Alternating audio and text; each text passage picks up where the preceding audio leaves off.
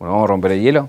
Dale. ¿Estás muy nerviosa? Re. ¿Por qué estás tan nerviosa? Porque es una caja negra con dos vasos y una persona me habla y me pregunta cosas. Entonces, nada, tipo como, viste como los videos, yo con la cámara en general, tipo tampoco estoy muy cómoda, pero los videos de YouTube es como, bueno, estoy hablando con una cámara Claro. y, y la, y la cámara no me responde. Pero te, pero te pones frente a gente en teatros. Sí, pero la gente esa no me contesta. no me tiene que contestar, entonces. Igual, últimamente la gente contesta mucho en los teatros. Sí, está bien, eh, porque si no este delirio de stand-upero de no hablen, estoy diciendo mis cositas, Claro. tipo, eh, también da un poco de vergüenza. Un viaje, un viaje. Una vida, un recorrido. Una reconstrucción. Caja negra. Caja negra. Todo queda registrado en la memoria. ¿Cómo te definirías para quien no te conoce a la que no te conoce? Eh, eh, no sé, siempre pensé que era como, bueno, eh, siempre pensé que tenía como ese talentito, bueno, soy graciosa y que nunca me iba a servir muchísimo. Porque también era la norma, ¿viste? Como que veías en la tele y los graciosos eran los varones, y sobre todo si son feos. Vamos a decir no hegemónicos. Claro. Eh, y yo decía, bueno, ¿qué futuro hay para mí? Digo, si lo único que veo es tipo casero, que sí, yo lo amaba, pero digo, son todos varones, decían, la comedia. Digo, y, y- y también pasaba algo con el tema de, bueno, los gordos, las gordas, que está lleno de gordos que triunfan, de todos los lados, ¿entendés? Tipo, tenés Casero, tenés a Wiñaski, tenés a La Nata, tenés un montón de gordos que triunfan en la tele. O sea, mujeres que serían iguales estéticamente que esas personas no están en la tele ni en pedo. Y yo dije, bueno, esto va a ser- va a- me va a resultar en contra, esto seguro. De hecho, cuando empecé a hacer stand-up, a más o menos a los 22 años, 23 años, eh, era como, bueno, sí, eh, sos re graciosa, pero y falta. Vos ves el stand-up y aparte, bueno, ahora, lo que me metí a hablar de stand-up de repente. Vos, vos andás. Lo que pasó ahora me parece que la torta como un poco se dio vuelta. Cuando yo empecé a hacer, hace más o menos, no sé, nueve años, ocho años, estaba como, eran todos varones y, y lo- los que eran más famosos eran varones y ahora un poco cambió eso y la calidad más grande para mí del stand-up está justo en mujeres. Y no necesariamente mujeres que como me representan, ponerle entre comillas. Hay una cosa que decís que tenés razón, que es el tema del no hegemónico, ¿no? Como el humor y el, dicho de buena manera, el feo o Sí, sí. el, que, el gordo o lo que sea, es como, viste, cuando no es hegemónico puede ser gracioso. Claro. Y, y el lugar que tiene nada más es el, el de la gracia. Sí, y, o sea, pensá en el plantel que tenía Tinelli. Tipo, todos chabones feos, que les iba bárbaro, que todo el mundo se los quería coger probablemente, que todo el mundo quería ponerle plata a esas personas. Que está bien, me parece bien, pero para las mujeres no había eso. Eran todos feos en Tinelli, pero sin eh, tipo menospreciar, sin decir, ah, eran todos feos. No, no, realmente había un tema con la hegemonía. O sea, los lindos no son los graciosos, en general. Entonces ahora también hay una mezcla de, bueno, soy lindo y gracioso y hay algo. Mira, Mariano Martínez. Mira Mariano Mar- el TikTok de Mariano Martínez. ¿Pero es gracioso? No, Ah, bueno, ok. no digo que los lindos no pueden ser graciosos, digo que es muy difícil querer ser lindo y gracioso al mismo tiempo. Porque en lo gracioso algo solemne, algo de lindo, algo de pose se pierde. Entonces se nota que no dejas ninguna de las dos cosas. Entonces estás como a medias, medio No, lindo, medio pero. Cabré y Mariano Martínez, por ejemplo, guionados eran graciosos en sus Sí, novelas. porque deben ser buenos actores. Claro. Pero el TikTok de Mariano Martínez y eso es Igual hay, hay, hay un tema, mira, ahí con el tema de la vergüenza ajena, ¿no? Lo que, Sí. el- eh, lo que está muy de moda ahora, que te da vergüenza ajena. Hay también una cosa ahí, ¿no? De que, de que ay, me, me- me avergüenzo del otro. Es como medio choto también eso. Sí, como también de decir, ay, mira lo que está haciendo, yo jamás lo haría. Claro. Yo creo que es un poco un reflejo de verse a uno en esa situación y decir, oh. La vergüenza ajena, yo no creo en la vergüenza ajena, es- Ok. hay un poco de propia, obvio, de, de verse un poco identificado, de decir, "Ah, imagínate yo haciendo esto, ojalá me avisen. Pero me parece que siempre hay identificación en la vergüenza ajena, si no, no, tipo, no existe, si no es simplemente vergüenza. Después quiero que lleguemos al tema de lo políticamente correcto y la censura y demás, que me parece que es todo un tema ahí con el, con el humor. Pero hay una, una cuestión que me parece que vos tenés, que me interesa que, que conversemos, que tiene que ver con el consumo irónico, ¿no? Como que consumís irónicamente, sobre todo en los 90 y todo Sí. eso, que tenés una mirada sobre eso, eh, eh, y te reís mucho de eso, pero el consumo irónico no, no hace que mucha gente parezca más agradable y, y legitimamos también algunos discursos. Sí, yo creo que sí. Eh, sobre todo cuando hablamos de, por ejemplo, Trump, Granata. Pero yo traté siempre, obviamente no puedes escapar a eso, pero nunca lo veo como un consumo irónico. Yo no creo estar consumiendo. Ah, mirá cómo miro Showmatch, pero yo soy mejor que ellos, ¿eh? Lo veo más como un lado de, bueno, ¿de dónde venimos? Yo vengo de ahí. Yo todas las, todos los, todas las noches antes de dormir veía a Susana, veía a Tinelli y quiero saber de dónde sale esa persona que soy, eh, por qué me ofenden ciertas cosas, por qué no me ofenden otras, por qué me cago de, risa con Pachu Maniquí a pesar de que está burlándose de las gordas, de las trabas, de los putos. Digo, me, interesa mucho, es como que siento que es un viaje de descubrimiento a mi persona también, como que vos entras a mi serie y menemismo. Digo, como que lo veo muy por ese lado también, pero también asumiendo la responsabilidad de quizás tener eh, más seguidores o no sé, como quizás no darle rosca a ciertas personas porque solamente me dan gracia. Yo trato de tener como una especie de ojo con eso, pero bueno, a veces me equivoco, probablemente. No, también digo porque a veces con los libros que agarrás que tienen que ver con... Ah no sé, el libro de Coppola, el libro de... No, no sé lo bueno que es el libro de Coppola, ¿eh? No, me imagino que sí. no sé lo bueno que es el libro de Coppola. Pero digo, eh, nada, lo estás haciendo también de una forma irónica. Igual tenías otro, otro concepto, no era consumo irónico. Antropológico. Era consumo antropológico. Igual es rechanta eso. Pero como un chiste. No, lo mío es antropología. No es consumo irónico. Pero es más, es, es una frase de chanta que digo, nada más. Eh, te declarás hija del menemismo, ¿por qué? Sí, obvio. Porque en los 90, yo eh, en mi casa, antes de, por ejemplo, si cambiamos Susana, por las dudas sonaba el teléfono, hola Susana, por las dudas, por si era Susana. Claro. Eh, me parece que eso también parte de una generación, es parte de una generación de qué pasaba de 8 a 9 de la noche en tu casa y con tu teléfono parece que por ahí, qué sé yo, eh, lo, viví mucho y lo sufrí mucho también, porque en el, un montón de gente me decía como, ah, te hubiese encantado estar en el, menemismo. No hay lugar para mí en el menemismo. Chicos, no hay lugar para mí en el menemismo.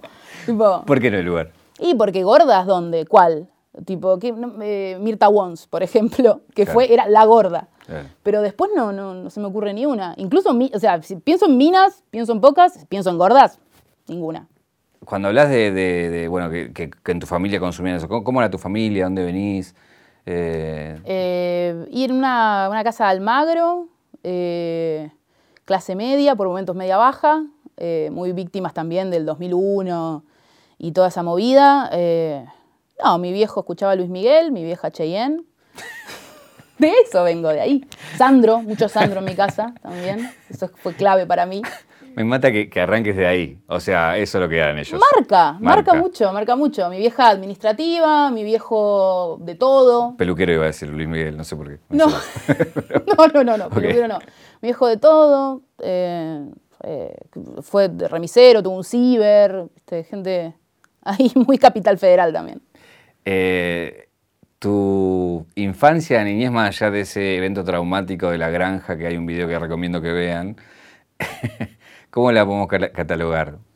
Eh, introspectiva, por un lado, y por otro lado, medio como una, especie de mascarita de, ah, soy graciosa. Porque yo sabía que eso me iba a ayudar a sobrevivir. ¿Eso de chiquitita? Eso de chica. Lo identifiqué de chica y dije, ah, bueno, bueno, por acá, este es mi defensa, este es mi mecanismo de defensa. Eh, también hija única, muy criada con la tele, muy introspectiva por eso también, porque yo me hacía todos mis escenarios, todo muy drama por dentro y por fuera. ¿Qué seguís teniendo hija única?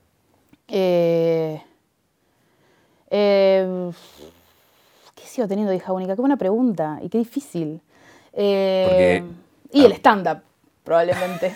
no comparto con nadie. Probablemente, claro, no me contestes. me, me haces perder de mi chiste. Es mi momento. Claro, es mi momento, exacto. mi momento, por favor. No tuve fiesta de 15 aparte. ¿Por qué? pinto. ¿No, no lo quisiste o no pues se podía? No, no entre que, o sea, se podía si se esforzaba mucho, pero yo no, no, quería que eso pase. Tipo, fue como, bueno, después viajamos si querés, y después no hubo viaje, no hubo nada. Pero bueno. Hay que ver y revisar un poco ese concepto de, ¿no? de cumpleaños 15. Del nivel de deuda que te deja, que arruina familias enteras. Por una noche en donde nadie la pasa bien, la quinceañera llora en algún momento porque algo salió mal. Sí, sí, sí no sé, es como raro, no sé. Creo que, hay una revisión igual. Hay, hay, hay, algo, un pendiente ahí. Eh, primeras experiencias, vamos a tu, a tu, a tu parte más de ya adolescente. ¿Qué es secundaria católica? Ay, sí. Sí, sí, sí. Católica, yo creo que había un miedo a, lo público, típico de los 90 también, y, y también de, de- que era barato. Como en los colegios privados, los más baratos eran los subsidiados, que eran los católicos, y fui a caer al María Auxiliadora. María Auxiliadora, qué drama. ¿Qué, qué te quedó de eso? De hoy, de nada, imagino que te cruzaste todo el tiempo con, con lo bíblico y, y la culpa y todas esas cosas que te van metiendo, ¿no? Eh, sí, qué sé yo. Eh, me, dejaron me dejó muchas cosas interesantes, pero años después, porque está bueno saber. Digo, está bueno saber de que, cómo se maneja eh, esta gente, los católicos. No el sé, tema lo- es si lo crees, la diferencia, ¿no? Claro, bueno, hay gente que lo, lo- lo- Claro. lo aprecia mucho y lo tiene con, en su corazón siempre. Yo no, yo lo tengo más en otro lado, pero está ahí y me gusta cada tanto volver a eso, porque aparte también es mucha data que eh, creo que nada es al pedo, todas las experiencias y esta sobre todo es como me, me ayudó mucho a, a entender cierta conservaduría de, la sociedad, digamos, del mundo, la sociedad. Bueno, pero a- ahí sí hay una cuestión muy social, sí, eh, esa generación que viene de los 90 con ese eh, eh, colegio privado que se paga, viste, ahí llegando, pero para pertenecer, hay Sí, una, una sí. cuestión del deber ser también, ¿no? Claro, el colegio, como de, de acá va a estar bien porque tiene un uniforme. Y acá va a estar mal porque nada, el guardapolvo es de pobre. Otras convenciones que se decían mucho, no sé si ahora se sigue siendo igual, pero en esa época era eh, lo del colegio católico son los peores. No sabés cuando salen, son los Ah, y puede ser. la verdad que puede ser. Pensé que lo ibas a negar. No, es que sí, lo, lo vi y también el- la, la represión la- y la esto no, esto no, esto no, unas ganas de esto sí. Entonces me parece que, provoca un efecto contrario el esto no todo el tiempo. ¿Qué fue lo primero prohibido que hiciste bajo ese concepto? Eh, y yo que, creo que entrar a la casa de las monjas o ese tipo de travesuras que eran inocentes. Para mí, para mí en ese momento eran inocentes y ahora también. Digo, entrar a la casa de las monjas a ver qué hay, ir a la iglesia fuera de hora para ver si subíamos. Porque ah, en mi colegio, en María Auxiliadora, había una iglesia muy grande, tipo mármol, eso carísima. Ah. Y, y- y nada, le- también el juego era subir a los pisos de arriba que eran re oscuros, a ver si nos encontramos a Jesús, que en ese momento Jesús era malo, como el espíritu de Jesús. tipo, la probabilidad de encontrarte un espíritu de un santo, un miedo. Tipo, lo vivía cero con amor o cero con, ay, Jesús, la bola, un miedo, Jesús. Eh, primera experiencia, eh, en, esa época salís del closet, salís más adelante. No, más adelante y creo que nunca hubo un salir del closet, nunca fue como, eh, a partir de ahora, chicas, soy lesbiana, tipo, tampoco me identifico tanto como lesbiana. Eh, ahora hay tantas, tanto, como tanta nueva grisexual, demisexual, no sé a dónde ir. Eh, ahora estoy de novia con una mujer, por ejemplo, una mujer cis. Eh, pero no, yo creo que, que en el haciendo, en ya, ya Pará, pará. siendo grande. Ahora ese momento donde la gente está pensando, dijiste novia, una mujer cis, o sea... Ah, es verdad. Sí, yo también igual pienso, me quedo como de una mujer cis. Claro, mujer cisgénero es cuando, bueno, te sentís identificada con el género con el que naciste. Perfecto. Ahí está. Recién nombradas a Sofi. Sofi es conocida, es youtuber, le está yendo muy bien su Sí. canal, eh, tiene un, un canal pues es trabajadora sexual. Todo eso, como, como, como- digo, cuando la gente le preguntas de Noelia, ¿qué te interesa? No, tiene una relación ahora muy particular. ¿Vos la ves Muy particular? particular, no. cero particular la veo. No, por ahí lo digo yo. Pero entiendo, entiendo, entiendo. Sí, claro, es como, ¿cómo haces? Tipo, como que yo de repente ahora tengo como, ahora soy re buena y soy re comprensiva. Y tipo, yo la conocí a Sofi y Sofi era trabajadora sexual. De hecho, la conocí cuando le pegaron por puta. Eh, una mujer le pegó. También hay que aclararlo eso, porque si no era como, ay, el machirulo. No, no, No, no, una no. chica con un útero tatuado acá. En un encuentro nacional de mujeres de Chaco, rompió una, una botella contra la pared y le dijo, eh, vos que sos de la trata. Tipo, no. eh, yo a Sofi la conocí en ese contexto y después maché en Tinder. Y siempre sabiendo quién era ella, y siempre sabiendo quién, eh, ella sabiendo quién era yo. Eh, nos conocíamos y... Pero yo soy muy tímida, nunca eh, me acercaría jamás a alguien. Tipo, ¿Cómo sos tímida? no, pánico, pánico. Hola. Estás más tranquila igual ahora. Ahora sí. Ya está, ya relajaste. Sí, ya relajé. No, igual lo que tiene es que también finjo mucho, entonces no se nota que por dentro soy un mono con un bombo. Eh, lo que me interesa, hay algo que comparten ustedes, eh, que es eh, ahora, ¿no? Están muy en el LOL, ¿no? Ella me dio el- la primera dosis, eh, fue gratis, no, en la cuarentena fue, básicamente. Ella estaba jugando al Age con un amigo mío y un amigo de ella que estaba en La Plata, que después se fue para, su, para Ayacucho, su pueblo iba a decir. Y mm, empezaron a jugar al Age y se notaba que la cuarentena venía para largo, yo no quería jugar a Age y me dice, che, bueno, probás con el LOL, me hice una cuenta, la pasé pésimo, pero pésimo. Era como, yo me enojaba a veces, digo, no terminé el secundario, me tengo que poner a aprender las habilidades de esta mina y enojadísima, mucha frustración, una vez lloré. Eh, ¿Por qué pero- lloraste? Porque el, el juego, la cuarentena, el porro. Todo junto, una combustión. Una dolor de cabeza después. Pero es muy divertido porque aparte yo tengo un equipo y todos son mis amigos. Ok. ¿Streamean? Streameamos ahora. Sí, Ahora. hace un mes más o menos estamos streameando, pero LOL jugamos hace como cuatro. Bien. Esto es un mundo nuevo, ¿no? Para vos. No, no, yo eh, me sentía como, viste, un señor de 100 años adelante de un cajero automático. No, entiendo, no entiendo. No, no, es que el niño en el básico, yo, ¿qué es? ¿Qué A ver, nene, ayúdame. Porque aparte yo no, no tengo una cultura gamer. ¿no? Claro. Jugué al GTA, eh, Claro. en la computadora del ciber de mi viejo, eh, hacía tiroteos nada más, y jugué al Wonderboy. Eh, una cuestión que vos decís, no terminé el secundario. Hmm. Pero ¿cómo lograste estudiar locución si no terminaste el secundario? Bueno, soy una maestra de la mentira. So, no, dije que, lo- que después lo traía. Si pasaba, pasaba. Por eso no digo mucho dónde eh, estudié, porque No, tampoco no, no quiero digamos, quemar a nadie. no, obvio, pero eh, yo dije, bueno, me falta el analítico, me quedan las dos previas, esas que te dejan como que te queden.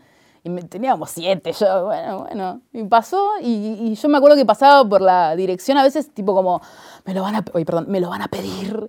Y a- un día me acuerdo que de nerviosa le dije, tipo, che, mira que te lo traigo eh, ahora en estos meses. ¿Qué? Me dijo, nadie estaba esperando mi analítico. ¿Por qué locución? ¿Era lo tuyo la radio? ¿Era la publicidad? ¿Era qué? Porque me gustaba, bueno, de chica era muy fan de Fernando Peña.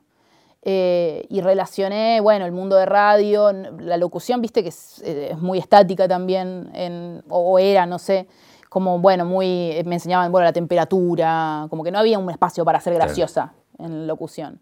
Y también había como era, era medio, se tornó medio molesto, sobre todo en el segundo año, cuando querían hacer tipo noticieros y no querían que haya dos mujeres o dos varones. Y es como, chicos, pero el curso eh, somos 40 mujeres y dos varones. No podemos ponerlos a los pibes siempre hacer de barili. Pero eh, creo que eh, creo que pensaba que se podía como amalgamar mejor. Ahí, ahí viste que la, la esca- la escapatoria era por el lado del humor en serio, ir a estudiar stand-up, o eso vino un poquito después. Bueno, mientras yo dije, bueno, yo quería estudiar locución, pero todavía no había terminado el secundario. Hubo una intención de terminar el secundario, fui un acelerado, y mientras hice el acelerado dije, bueno, voy a hacer stand-up porque quiero hacer algo, tipo aparte, y empecé con eso y después terminé dejando la facultad por el stand-up. ¿Y qué encontraste en el stand-up? ¿Encontraste el lugar exacto que buscabas? Algo que me salía bien, Bien. en- para mí.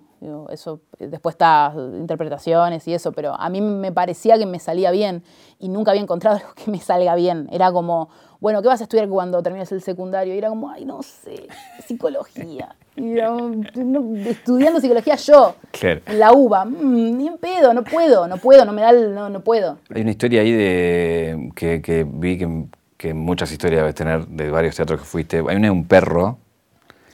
Ah, sí, pasa a veces que se meten perritos. Sí, sí, varias veces me pasó. Contale a la gente que no sabe qué fue lo que pasó, porque si no va a Estábamos con señorita Bimbo en Villa María, en Córdoba, y el escenario era muy alto, era como un lugar medio como un galpón, que habíamos, tipo, a pulmón, las chicas ahí nos habían recibido y habían puesto todo para que nosotras estemos, el sonido. Y había un perro labrador hermoso que estaba alzadísimo y, y como que me quería como eh, poseer, digamos. Y yo me sentí muy halagada, pero le dije que prefiero que no, insistió. Y- Rosa la Sofilia, ya esto con el hermoso. el- Eh, y después cuando me subí creo que agarró otra persona. Porque aparte aparte había mucha gente para agarrar, no sé por qué conmigo. Pero... Eh, hay un- un- una cosa que pasa en paralelo que tiene que ver con la radio, ¿no? Futurock se, se instala, es una radio que, que, bueno, tiene una impronta muy fuerte, pega mucho en un sector de la, de la juventud, obviamente con, con todo lo que tiene que ver con lo, con lo feminista, eh, y vos sos parte de esa, nada, de esa, eh, en un momento muy especial también de la Argentina, ¿no? Sí. De esa transformación. Eh, bueno, ¿cómo, ¿cómo juega en vos el haber estado en ese momento y en ese lugar? Y para mí fue clave Futurock. Eh, entré un año, un año y medio después de que empezara la radio porque Andy Chango se iba para España, entonces no iba a poder estar todos los días en el programa. y estaban buscando un reemplazo. Eh, eh, Julia me vino a ver por recomendación de Malena, de Martín y de Bimbo y, y creo que le gusté. me vino a ver a hacer chistes y me probaron un par de veces y ahí ya me quedé. Y no, es un lugarazo para mí, es, es un gran lugar eh, y además fue como una ventana también, mucha gente me conoció por eso. Eh, vino mucha gente nueva y gente también que quizás antes como me tenía de algún lugar, dijo, ah, mira, está acá, qué sé yo. Y aparte en el programa donde estoy, que se llama Seguro La Habana, es, eh, a, mí, a mí me encanta estar ahí. Eh, hablemos de porro. ¿Cómo, cómo, cómo, cómo te llevas con, con, con, el consumo? ¿Es diario? ¿Es cada tanto? No, es diario. Es diario. Es diario y es cuando puedo, porque quizás tengo que hacer algo. Por ejemplo, hoy tenía que venir acá y no quería trabarme tanto. Entonces no fumé. eh, por ejemplo, tengo que ir cuando el mundo estaba vivo, yo iba al gimnasio. Claro. Realmente iba al gimnasio. Entonces, antes de ir al gimnasio, no iba a fumar porro. Pero son los dos únicos momentos. Dos únicos Sí, momentos. Manejar no manejo. Bien. Para las funciones, eh, sí, da la vuelta, no, no, ni en pedo. Pero una sequita amigable, ahí. Como quien se toma un whisky. Yo no, no soy muy del alcohol. Eh, tampoco soy abstemia, digamos, pero qué sé yo, es mi, es mi Eh, cosita. ¿Mal viaje? Con porro poco. Poco. Una vez nada más, que no fue un mal viaje, era la época donde fumaba mucho prensado, todavía no habían aparecido las flores, la abundancia. Claro. Y mm, estaba yendo a comprar porro, me acuerdo, me bajé del 36 del colectivo y cuando estaba yendo a la casa de este muchacho, me olvidé dónde estaba y qué iba a hacer durante unos segundos. Me quedé tipo, para, para, para, para, para. Y después, ah, yendo a comprar porro, cierto. Y fui, y no me dio ningún tipo de... Hay una, una que es muy famosa tuya que tiene que ver con la de Tierra Santa, que ahí eh, en realidad fue Pepa, ¿no? Uh, sí, Uh, sí. Sí, sí, sí. Sí. No, ahí porro nos llevamos pues nos daba un miedo extremo. Eh, sí, yo encima me quebré. eh, fui a Tierra Santa de Pepa, que era mi sueño desde que conocí la Pepa. Eh, dije, no, acá hay que ir a Tierra Santa de Pepa. Y fui con un montón de gente que convencí. Dije, che, vamos, vamos. Ah, sí, da, re vamos. Y fuimos y después a la salida hubo como un, bueno, una tormenta, diluvio, muerte. Nos subimos en un colectivo, re divertido. Nos bajamos en Plaza Italia, caminamos como 40 cuadras, buscamos vodka, íbamos a la casa de una amiga, bajé de un escaloncito solo y ¡pa! Listo, me morí. Y me operaron los tres días. Operación y todo encima. Operación peridural Ah. ¿Qué? O que no hay que consumir esas cosas. En Tierra Santa. Tienes razón. Porque Dios se enoja muchísimo. Eh, ¿Pensás que se va a legalizar el porro? Ay, ojalá, yo creo que sí. Eh, este año o el que viene, espero. Eh, sí, urgente, urgente. También hay un reclamo mucho más, no te digo que, no digo que es más válido, pero es mucho más urgente, que es el reclamo de mamá cultiva y de la marihuana medicinal, de poder tener tu planta en tu casa y darle el remedio a tu hijo, que es lo más, sí, como plantar un tomate. Obvio.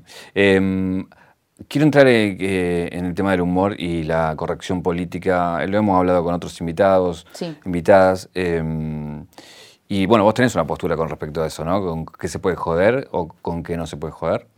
Sí, tengo la mía personal. Digo, lo- sé lo que a mí no me causa gracia y sé que eh, también es parte de una cosa más vieja y rancia, pero no creo que haya una censura muy específica para ese tipo de cosas. Sí, quizás para la comunidad travesti trans y que hay una ley de identidad de género, que bueno, eh, lamento no, viste que la gente de derecha cuando la ley es la ley, les gusta la ley, pero si la ley no les gusta, es como, ah, a mí no me van a hacer respetar la ley de identidad de género.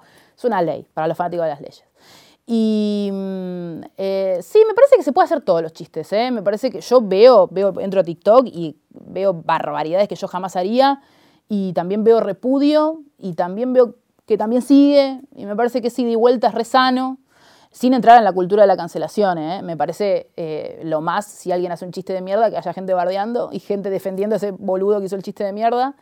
No me parece eso de la cultura de la cancelación. eh, es rarísimo. ¿Por qué te parece rara? Porque es, es ra- primero es, bueno, cancelado. Bueno, ¿y qué pasa ahora? ¿Qué hago? ¿Qué soy? ¿Una entidad? Claro. Un- una X, una cruz. Y por otro lado, también la superioridad moral del que cancela. Y, y el poder ese que sentís que te dan las redes de torcer algo, de como, bueno, este, no, ya. Y es como, bueno, no sé, no sé si este no, ya. Y además, fíjate las- lo que pasa con las personas que, cance- que son canceladas. Les suben los seguidores. Claro. Eso es, eso es una locura. Pero bueno, ya está ContraPoint también, mucho. Como est- está muy bueno, está muy bueno porque creo que empezó la cultura de la cancelación muy así, al palo, pero también paralelamente hubo una bajada que fue como, che, pará. Esto no está bueno. Entonces me parece que hay de los dos. Me parece que hay, hay una campana muy, muy fuerte que ya no está tan a favor de la cancelación. Pero hay como una cuestión ahí del scratch también, ¿no? De... Sí, sí, sí, sí, me parece que sí. También eh, la necesidad de mucha gente de contar eh, también se, torció bastante. Y el scratch es un, es algo que se usa hace un montón, se le usó a los milicos, se le usó a los violadores y también, bueno, ahora es una herramienta que quizás se le usa a alguien que dijo algo. No sé, me parece que no podemos tratar de la misma manera a una persona que violó a una persona que hizo un chiste. Eh, ¿También te pensás que tiene que ver con los momentos? O sea, un chiste eh, puede generar algo hoy y en dos días algo distinto, eh, ¿o no? Sí, sí, el, humor depende exclusivamente del tiempo, me parece también. Viste que también está eso de, bueno, haces un chiste y decís, no, muy pronto, muy pronto. Sí, bueno, ¿y cuándo no es pronto? En dos semanas. Claro. Porque ahora los tiempos son así.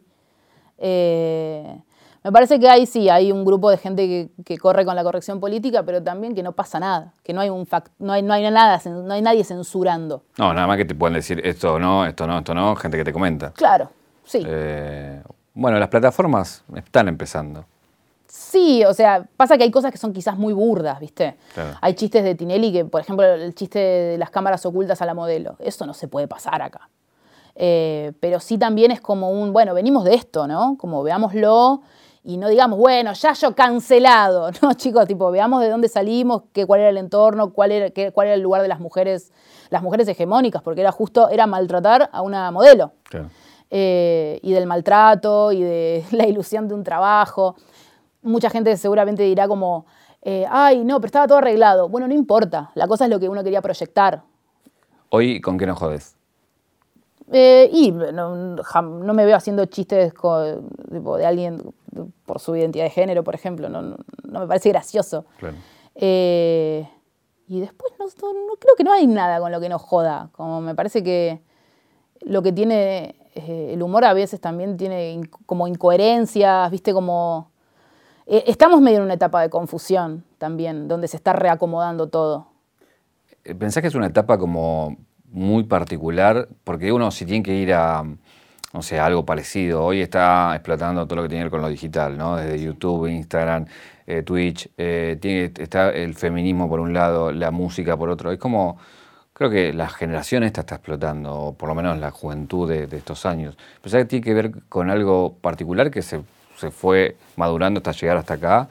Sí, y también que hay internet. Como en otra época quizás eh, no cualquiera se abrió un canal de YouTube y, bueno, la llegada también y la injusticia también de los avales que hay, ¿no? Como en la industria. Como de, bueno, este es bueno porque este dice que es bueno y este que no nadie como avala, nadie lo conoce, quizás te estás perdiendo de un montón de gente que ves que no tienen los seguidores que sentís que tenés que tener para ver si le está yendo bien a esta persona y, lo descartás. Como, no sé, como replantearse también los consumos está bueno como consumidores. Está tu entrada a YouTube, le de la mano Ramita, que medio te, obliga, como decir que hay que casi rozando el delito.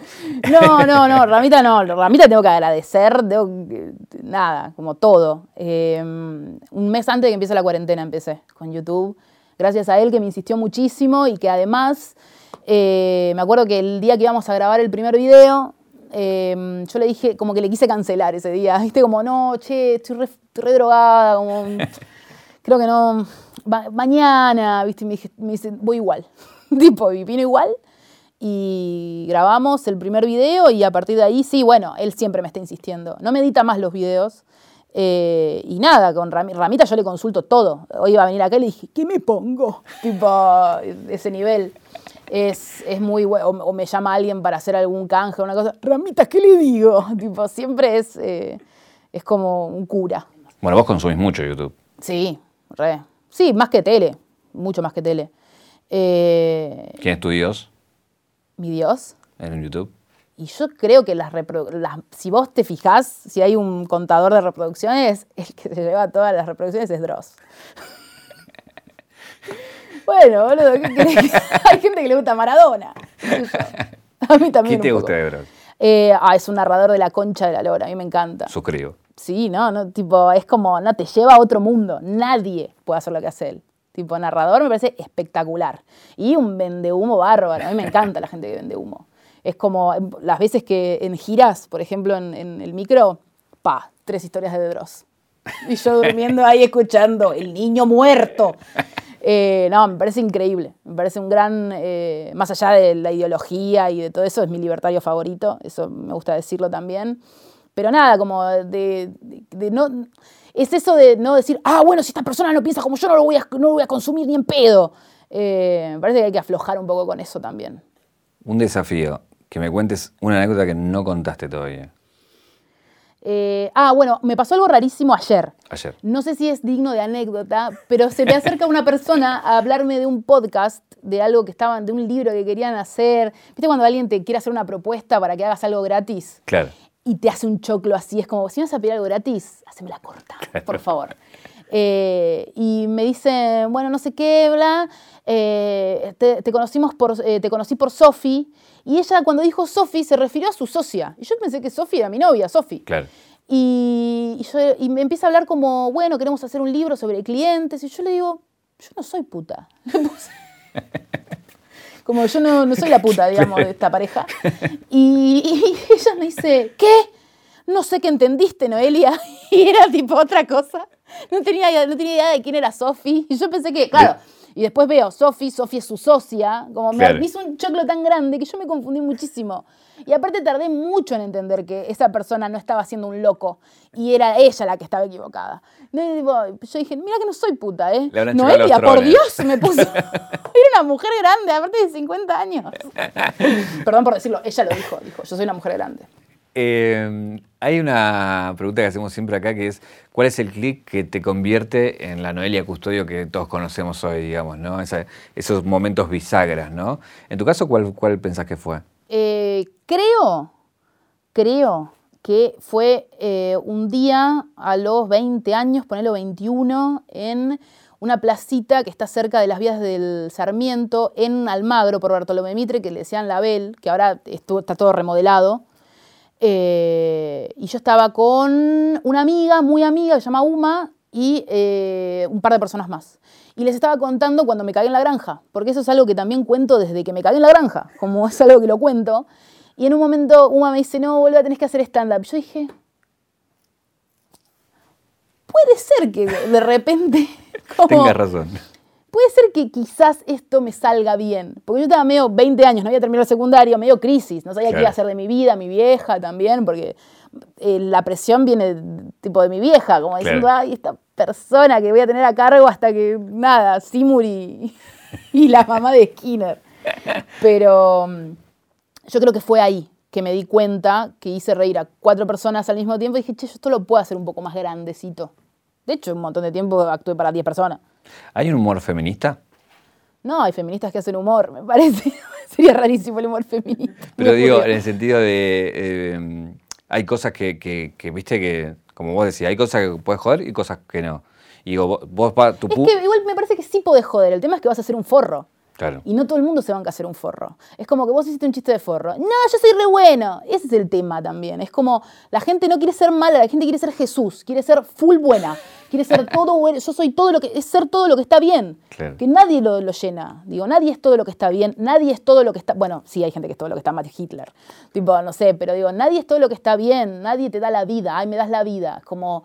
Yo entiendo que son expresiones, pero a su vez es como, ay, sos re del bien. No, ni ahí, ni ahí, ni quiero serlo, como, porque si vendes eso, en algún momento alguien te va a pasar una factura. Igualmente te pasan factura, está bien. Es, eh, no me parece tan grave. digo. No, de hecho, en este mismo video te van a pasar facturas por lo que hayas dicho. Hmm. Eh, pero bueno, es el juego, ¿no? Es parte del juego. Sí, y también es como, bueno, yo me dedico a algo que no requiere viajar en hora pico. Bendecida, bendecida. tipo, si eh, mi hora pico es gente diciéndome, Noelia, hiciste un chiste con... Bendecida. Claro. Bendecida, porque también hay que entender que eso está en el celular. Y no es que estoy diciendo, eh, la vida real no tiene nada que ver con internet. No, digo que si te están hinchando las pelotas comentarios, agarras el celular, lo dejas lejos y haces otra, ves un video de Dross. Nunca te jodió.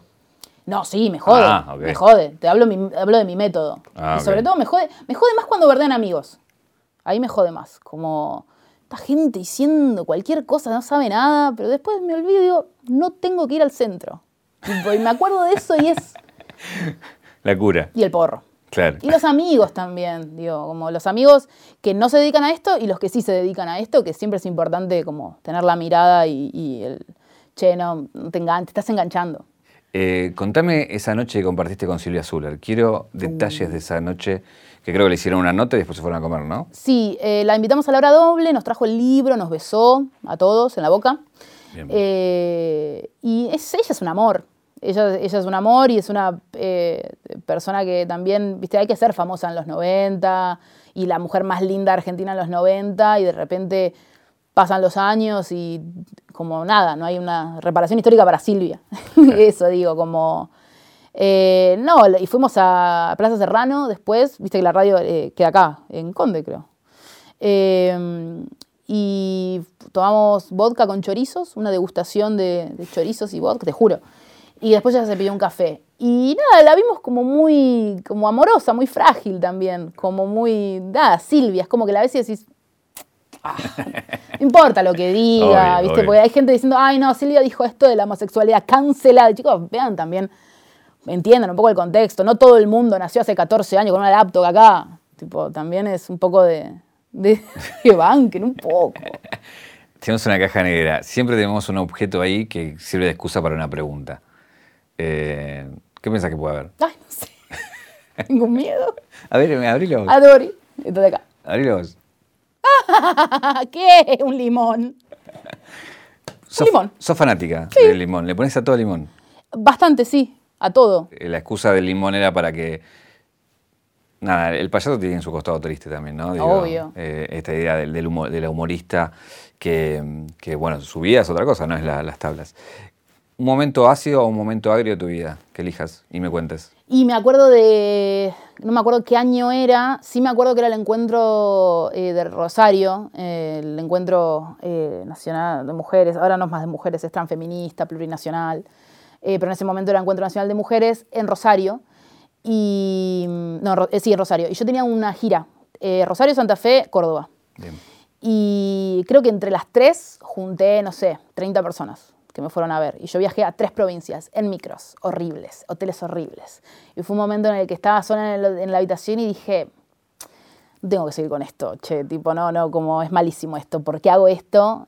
Eh, ya de por sí, después de un show, ir al hotel es re triste, tipo como después de como mucha, "Ah, ja, ja, ja, ja, ja", y de repente silencio y decir, bueno, voy a fumar un porro y voy a ver tele eh, regional. Eh, pero creo que ese fue uno de los peores momentos en el que decir, che, boludo, tengo que dejar esto porque no gano plata, la gente no viene. Y me acuerdo que volví ese día y fue como, no, ya está, listo, ¿qué, qué voy a seguir insistiendo con esto? Está bien, entiendo que lo hago bien, pero una vez había escuchado a Pedro Saborido en una conferencia de prensa, no me acuerdo en dónde, un videíto, que decía como que ahí, él había conocido mucha gente talentosa en, en el espectáculo, en el teatro y eso, pero gente que no le iba bien y ah, paralelamente gente que no era muy talentosa y le iba bien, cosa que también estoy a favor. Y mm, eh, como que él veía que la gente que sí, que era muy talentosa y no le iba bien, como que generaba una especie de resentimiento. A mí me daba mucho miedo ser esa persona, ¿entendés? Como que yo decía, ay, no, la concha de la lora. Y era como, bueno, entonces tengo que cortar con esto ya. Y no sé por qué no corté. Eso te iba a preguntar. No hubo un. No, no, creo que hice otra función y había gente en Capital Ahí y estuvo bien. relajaste. Pero no es que era gente tampoco que venía a verme a mí, sino era gente quizá que también buscaba stand-up. Claro. Entonces era bueno, El limón te lo llevas. Eh, perfecto. ¿Hay alguna pregunta que no te hice? Que te, ¿Estás tranquila? ¿Ya está? ¿Ya estoy relajaste? tranquila. Perfecto. Fuiste tan bueno. ¿Qué pensaste que te iba a hacer? No, no iba- pensé que ibas a ser malo, pero no soy mala hablando con la gente. A veces. ¿Cuál es la pregunta que, que no te hice? O si hay una pregunta que no te hice que te hubiera gustado que te haga. Eh, me hubiese gustado que me preguntes sobre que, que si me, gusta Duki. y Dillon. Gracias. Que te puede gustar Duki y Dillon a la vez. Tenés un, ahí un tema con Duki, ¿no? Lo Que- amo. ¿Lo más? Obvio. Sí, sí. ¿Cómo lo vas a amar? Tipo, no entiendo la gente que no lo ama. Que es tonta.